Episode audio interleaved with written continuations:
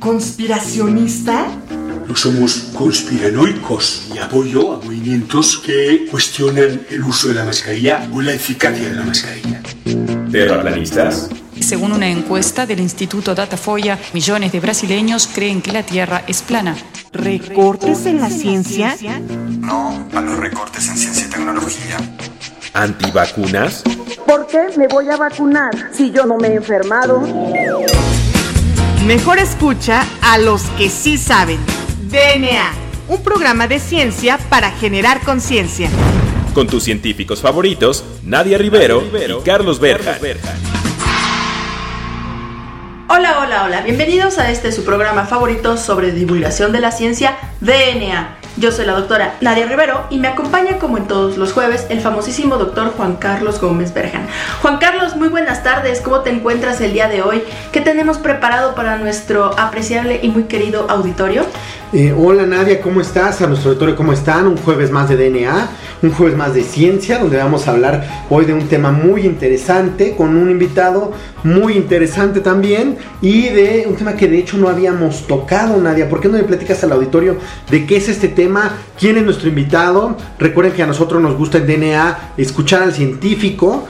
Y no tanto que, que, que, expliquemos que si la PCR y que si el explicado, no, no, no, nosotros queremos que nuestros científicos nos digan qué están haciendo y que se vea que son científicos de calidad internacional. Entonces, Nadia, ¿que ¿a quién tenemos?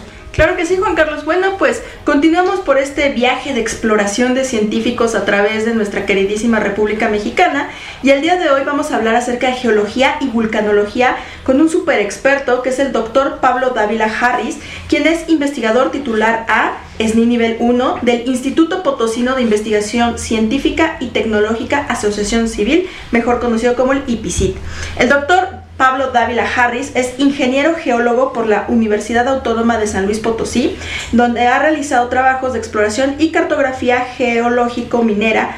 También, eh, bueno, pues realizó un posgrado en Inglaterra y este, también ha realizado un postdoc en el Centro de Geociencias de la Universidad Nacional Autónoma de México en el campus Juriquilla en Querétaro.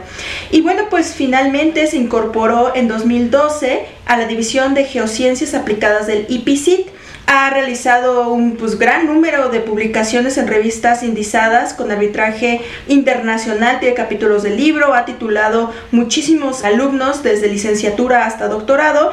Y bueno, pues su especialidad es la geología la fría de rocas volcánicas, la geoquímica y la petrología ígnea, la vulcanología física, calderas e ignimbritas. A ver si ahorita nos platica un poquito de qué se trata estos este, términos. Bueno, doctor este, Pablo Dávila Harris, bienvenido a DNA. Muchas gracias por aceptar nuestra invitación. Bienvenido. Muchas gracias. Gracias a ustedes por la invitación. Estoy muy contento de poder participar en el programa. Bueno, Pablo, pues, ¿por qué no nos platicas para nuestro auditorio que no sabe qué es eso de vulcanología y geología? ¿Con qué se come y cómo funciona? Claro, con mucho gusto. Quiero empezar platicándoles un poquito una anécdota bien interesante. Cuando yo decidí irme a, a Inglaterra a estudiar el doctorado en vulcanología, eh, estaba muy pronto a casarme y cuando regresé del doctorado recuerdo muy bien que, que mi suegro me dijo, ¿y qué? ¿Y qué fuiste a hacer vulcanología? ¿Y qué, qué, vas a hacer con eso? ¿Vas a poner una vulcanizadora? y entonces, eh, a partir de ahí, eh, entendí que tenía que explicar de manera mucho más, más simple, un poquito más atractiva y sobre todo tratar de hacer entender a la gente el papel del vulcanólogo desde su comienzo como geocientífico hasta la aplicación en algunos, algunos campos ya muy específicos como el monitoreo y demás. Eh, los vulcanólogos, uno piensa generalmente que son nada más estos investigadores que andan subiendo a la cima de los volcanes y, y solamente hacen investigación en volcanes activos y van a Hawái y, y demás. Si bien sí es lo que hacen la mayor parte de los vulcanólogos que trabajan con volcanes activos, también hay un grupo muy, muy grande, eh, aquí en México no tanto, pero en el mundo, un grupo grande de vulcanólogos que trabajamos, que somos geólogos de formación y que trabajamos con rocas volcánicas eh, tratando de investigar el pasado geológico de los volcanes, las actividades explosivas que han tenido, para tratar de entender cómo se pueden comportar en algún momento del presente o cómo pueden comportarse en, en un futuro dado. Entonces, la vulcanología es aquella parte de la geología que se encarga, de las ciencias de la Tierra que se encarga del estudio de los volcanes, pero no nada más de los volcanes activos, de los volcanes activos y de los inactivos. Ok, qué interesante.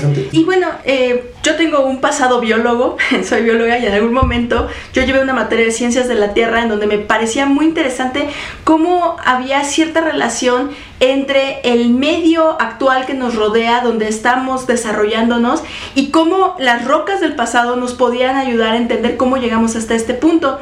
Pero me gustaría conocer su opinión de por qué es importante realizar estudios en vulcanología en un país como México. Usted menciona que aquí en México no es tan explorado, entonces también motivar a las nuevas vocaciones a que se interesen por esta, esta área del conocimiento.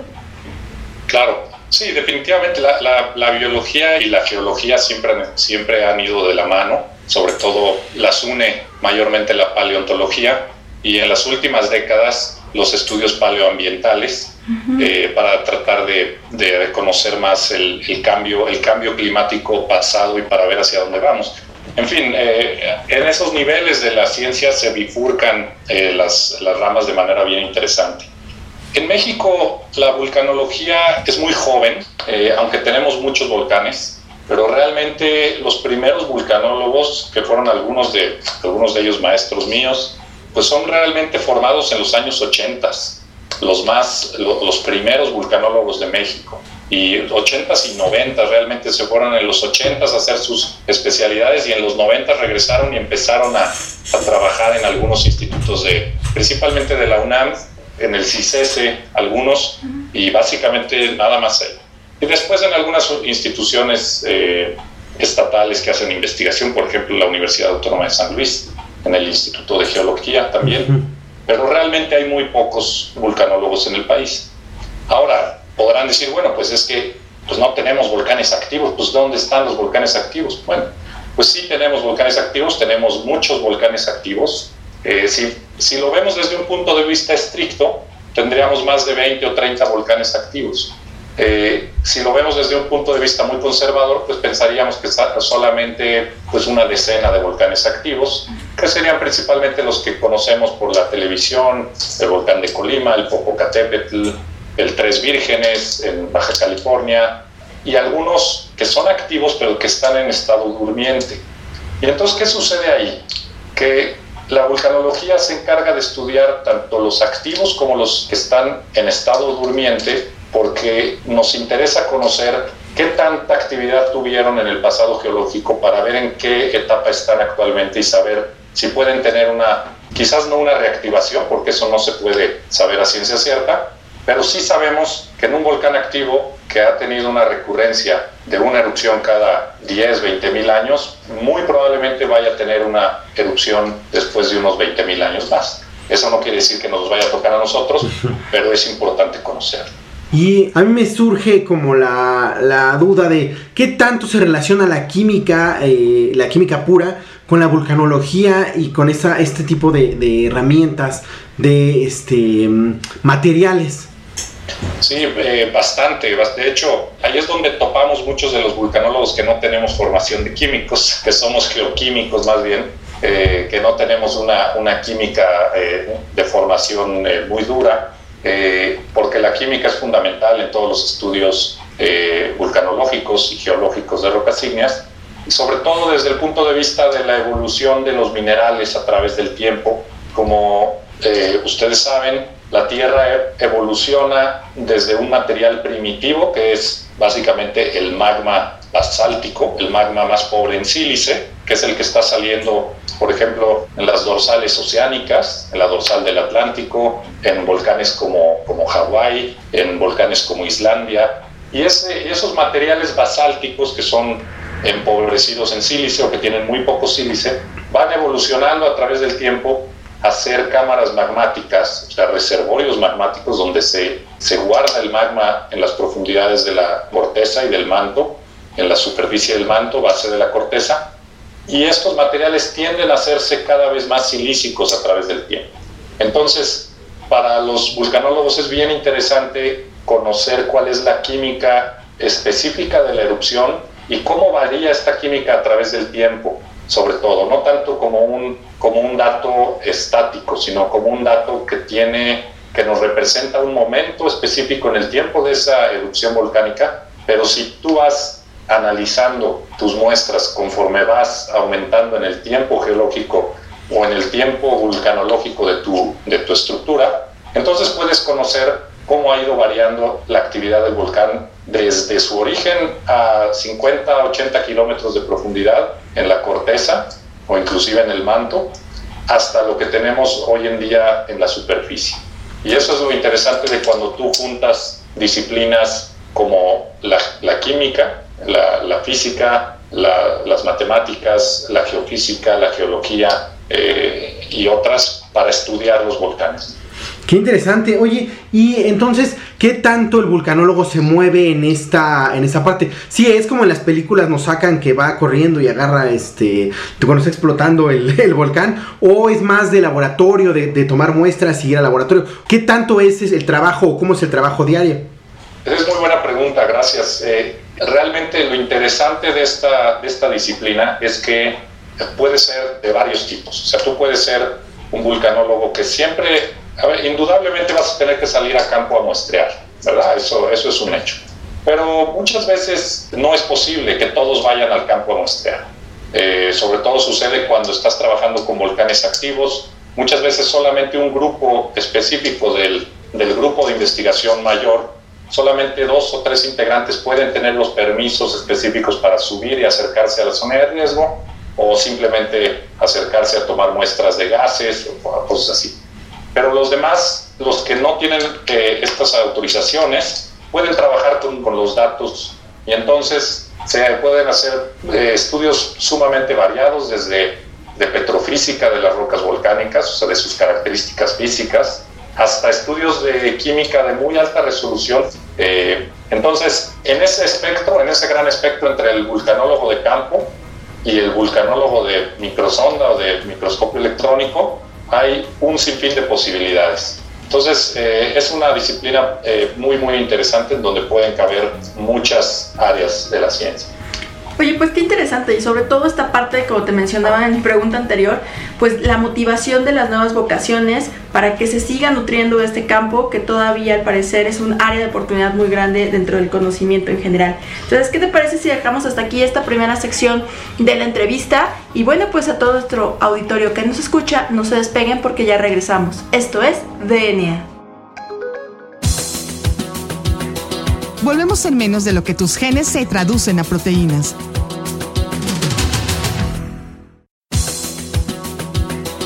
Ya recargamos ATP. Continuamos.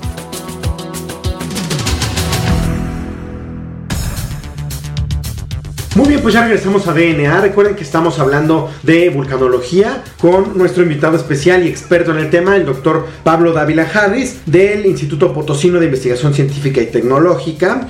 Así es, no solo en la Gran Tenochtitlán se hace ciencia, también hay otros lados donde se hace ciencia y en particular en el Instituto Potosino de Investigación Científica se hace también eh, ciencia y de muy buena calidad. Entonces, bueno, Pablo, nos platicabas en, la sección pasada de la vulcanología y la importancia que tiene y cómo se relaciona con otras disciplinas, pero a nosotros nos gustaría saber en esta sección cuáles son tus líneas de investigación ¿Y cómo podrías tú decirle a nuestro auditorio que funcionan o que les sirven en su día a día? Es una excelente pregunta y es algo que nos piden cada vez más en los proyectos de, que buscamos para financiamiento, para hacer investigación, que es el alcance, el alcance a la sociedad de los trabajos que nosotros hacemos, de las investigaciones, para que no se quede nada más en artículos científicos que si bien aportan uh, conocimiento nuevo, eh, los entes de financiamiento y los gobiernos, eh, etcétera, y la sociedad en general nos pide cuál es el beneficio de, de que alguien estudie vulcanología. Hay, hay muchos beneficios. El principal de todos para los que trabajamos en algunas partes de nuestra investigación con, con volcanes activos es el, el análisis de riesgos. Y el análisis del riesgo, del riesgo geológico, desde el punto de vista de, un, de una afectación es, eh, eh, sumamente importante.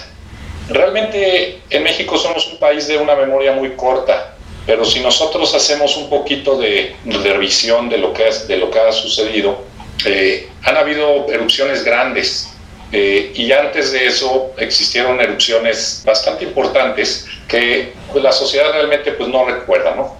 la más cercana de estas es, es eh, la erupción del Chichón en los años 80 en Chiapas, un volcán activo, que realmente ni se sabía ni se había cartografiado, solamente la Comisión Federal de Electricidad y sus geólogos tenían algo de conocimiento al respecto. Y ese, ese volcán tuvo una erupción bastante fuerte ¿no? y la va a volver a tener. Entonces, no, no, no se sabe cuándo. No quiero decir que no se está monitoreando, pero no es un volcán que esté altamente monitoreado como el Popocatépetl o el volcán de Colima. Eh, entonces, directamente a la sociedad con respecto al beneficio es el, el estudio de los riesgos que pudiera eh, generar o de los peligros volcánicos que pudiera generar una de estas erupciones. Sin embargo, para los que hacen trabajo de vulcanología en temas no relacionados específicamente con volcanes activos eh, o que están o que generan un riesgo, eh, muchas veces los volcanes también producen grandes beneficios. Es el caso, por ejemplo, de la geotermia. Eh, una de mis áreas de investigación está relacionada con, con, la investigación geotérmica, la vulcanología relacionada a la geotermia, y muchos, la, la, mayor parte de los campos geotérmicos del mundo están en volcanes activos, básicamente. En México, pues está los Humeros, el campo de los Humeros entre Puebla y Veracruz, Puebla principalmente, pero muy cerquita con Veracruz, y eh, los azufres en Michoacán. Mm. Está la Primavera, eh, que es una caldera, es un, es un volcán de tipo caldera que está en Jalisco. Está Cerro Prieto en el norte de México, en Baja California. Eh, y estos campos, estos campos volcánicos, sobre todo eh, humeros, azufres, producen bastante energía geotérmica. Y estos son, estos son pues, realmente beneficios eh, muy directos que tiene la sociedad para investigadores que se dedican con este tema. Sí, qué interesante, sobre todo lo de las, eh, las eh, geotermas. Y oye, y entonces en ese sentido, nos platicabas tu experiencia de la geocronología y el paleomagnetismo. Esto, ¿qué, qué es? ¿Cómo, cómo procesarlo, este, estos términos tan complejos? Sí, esas son eh, tres, tres, de mis áreas importantes son eh, la geoquímica y petrología ígnea, que ya, ya comentamos un poquito al respecto la geocronología, que, que básicamente se, se, refiere a cómo identificas tú la edad de una roca es, específica en el, en el campo, ¿no? Eh, en este caso de una roca volcánica y por lo tanto de una erupción. Nosotros utilizamos eh, métodos radiométricos, al igual que algunos otros de una, otras disciplinas, por ejemplo, cuando son erupciones muy jóvenes, utilizamos el carbono 14 eh, que seguramente han escuchado hablar de él, claro. que básicamente se utilizan los isótopos de carbono para determinar la edad, por ejemplo, de un paleosuelo por debajo del producto de una erupción. Entonces, si bien el carbono 14 no se puede utilizar para fechar directamente la roca, porque la roca no va a tener materia orgánica que tenga un, una, una posibilidad de hacer un fechamiento por carbono 14, lo que hacemos es fechar el paleosuelo que está debajo. Y con eso podemos determinar la edad máxima de esa erupción. Y si tiene un paleosuelo arriba, entonces podemos fechar la edad o datar o determinar la edad mínima y con eso sacamos un pequeño sándwich de edades y con eso podemos tener un máximo y un mínimo de la edad de la erupción. Ahora, esta es por medio de carbono 14, pero está limitada a 44 mil años. Y como ustedes saben, pues nosotros los geólogos trabajamos con rocas que pueden tener hasta, hasta millones de años. ¿no? Entonces, para eso utilizamos otros métodos como el, como el argón-argón, la relación isotópica de argón-argón, argón 40 y argón 39, y el decaimiento radioactivo, radiométrico, y con eso determinamos cristales específicos. Por ejemplo, para rocas volcánicas, cristales de feldespatos potásicos que contienen bastante potasio y con eso determinamos también las proporciones de argón y, y su decaimiento y se, y se, genera una especie de reloj natural a partir de los, de los estudios de espectrometría y con eso determinamos la edad que nos da a poder determinar edades desde los 200.000 años hasta los 40, 50, 200 millones de años. Oye, qué interesante. Y también, por ejemplo, eh, conocemos a alguien que trabaja con ignofósiles y nos comentaba que podía con esto buscarse nuevos de yacimientos petroleros. Entonces, quería preguntar, ¿cómo podría también aplicarse en este sentido? Principalmente los que estudiamos rocas volcánicas, que tenemos generalmente, como en mi caso, un área, como yo trabajo en una institución, una institución federal, que es un centro de investigación público eh, que pertenece al CONACIT, además de nuestras líneas de investigación, digamos, básica, tenemos también que hacer algo de investigación aplicada. Y en este campo hacemos, en mi caso, hacemos investigación relacionada con geotermia, con riesgos geológicos y también con yacimientos minerales, porque la mayor parte de los yacimientos minerales se formaron hace varios millones de años en zonas que eran volcánicamente activas. Entonces, mm. para entender un yacimiento mineral, tienes que entender originalmente el sistema magmático volcánico en donde se emplazó. Entonces, eh, por ejemplo, toda la Sierra Madre Occidental, toda la zona desde, desde Zacatecas hasta Durango, Chihuahua, Sinaloa, Sonora, que está llena de minas de oro y plata, toda esa zona es una zona de rocas volcánicas. Y todos los yacimientos están hospedados en rocas volcánicas.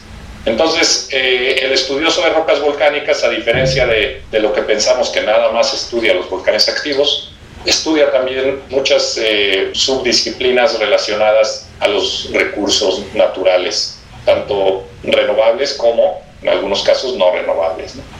Ok, y ya mi última pregunta, al menos de este tema por hoy. ¿Se puede predecir dónde y cuándo van a ser un nuevo volcán? Híjole, esa es la pregunta del millón que igual se la hacen a los sismólogos. Sí, claro. Eh, no hay manera de, predecir cuándo. Sí, sí podemos tener información que nos indique en dónde van a haber más erupciones, es un hecho. Eh, y pongo el caso de, del volcán eh, más famoso de los medios actualmente, el de La Palma, en, en las Canarias. Y en las islas, estas islas son de origen volcánico y tienen, tienen sismos muy constantes, enjambres sísmicos muy constantes. Y, la mayor parte de ellas son volcanes activos. Pero muchas veces estos enjambres sísmicos no llegan a, generar una erupción.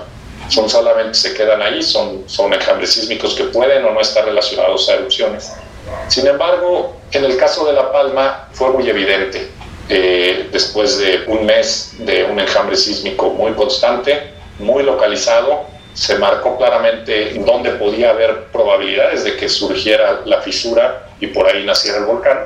Sin embargo, por ejemplo, en el, en el Hierro, en la otra islita, hace, me acuerdo, hace unos 5 o 8 años hubo otro enjambre y no pasó nada. Y, y, luego hace poquito, a principios de año, hubo un enjambre sísmico muy fuerte aquí en Michoacán, en una zona volcánica muy grande, que de hecho es donde cerquita del Parecutín y, muchos estuvimos en alerta porque, porque daba muchas señales de que pudiera de algún momento ser un enjambre sísmico relacionado a una intrusión volcánica. Muy probablemente lo fue, pero la intrusión volcánica, la mayor parte de las intrusiones volcánicas no llegan a superficie. Digamos que es un poquito como, como cuando uno juega al, al melate. puede jugar muchas veces, pero pues muy poquitas veces va a ganar. Pues qué, interesante, de veras. Eh, quisiéramos seguir platicando con nuestros invitados y nuestros investigadores que, mucho nos, llenan de, cultura y de, conocimiento, pero eh, pues desgraciadamente se nos acaba el tiempo, entonces eh, pues pasamos a la última sección de nuestro programa. Pues si nos puede recomendar alguna página de internet, aplicación o incluso un libro para que nuestro auditorio pueda conocer un poquito más sobre el tema. Claro, hay, hay muchísimo, hay muchísima información allá afuera, eh, ustedes saben. A mí, uno de los documentales que, que más me gustan de los últimos años y que está, que está narrado por, eh, de hecho, un Sir, Sir David Attenborough, es el de Planet Earth, que está, es de la BBC. Está muy bueno, se lo recomiendo mucho. Perfecto, y bueno, pues ya vamos a nuestra última eh, pregunta y es, ¿cuál es tu canción favorita? Ah, buena pregunta. pues eh, les recomiendo mucho a Ben Howard, eh, es inglés eh, y su canción, la que, la que es una de mis favoritas que tiene, se llama Conrad. Muy bien. Y bueno, antes de despedirnos, nos gustaría que también este, nos pasaras tus eh, redes sociales. Sí, claro, eh, principalmente por mi correo electrónico, eh, pablo.davila.ipcit.edu.mx. En Twitter estoy como arroba Pablo Avalancha. Muy bien, pues nos tenemos que ir. Pues agradecemos a nuestro invitado. Muchas gracias por su tiempo y por darnos un poquito de su conocimiento. Muchas gracias, Pablo. Gracias, muchas gracias a ustedes. Gracias. Y bueno, también agradecemos a nuestra productora Claudia Flores, agradecemos a la estación Ciudadana 660. Yo soy la doctora Nadia Rivero. Yo soy el doctor Carlos Berjan. Y esto fue DNA. Hasta la próxima. Oh,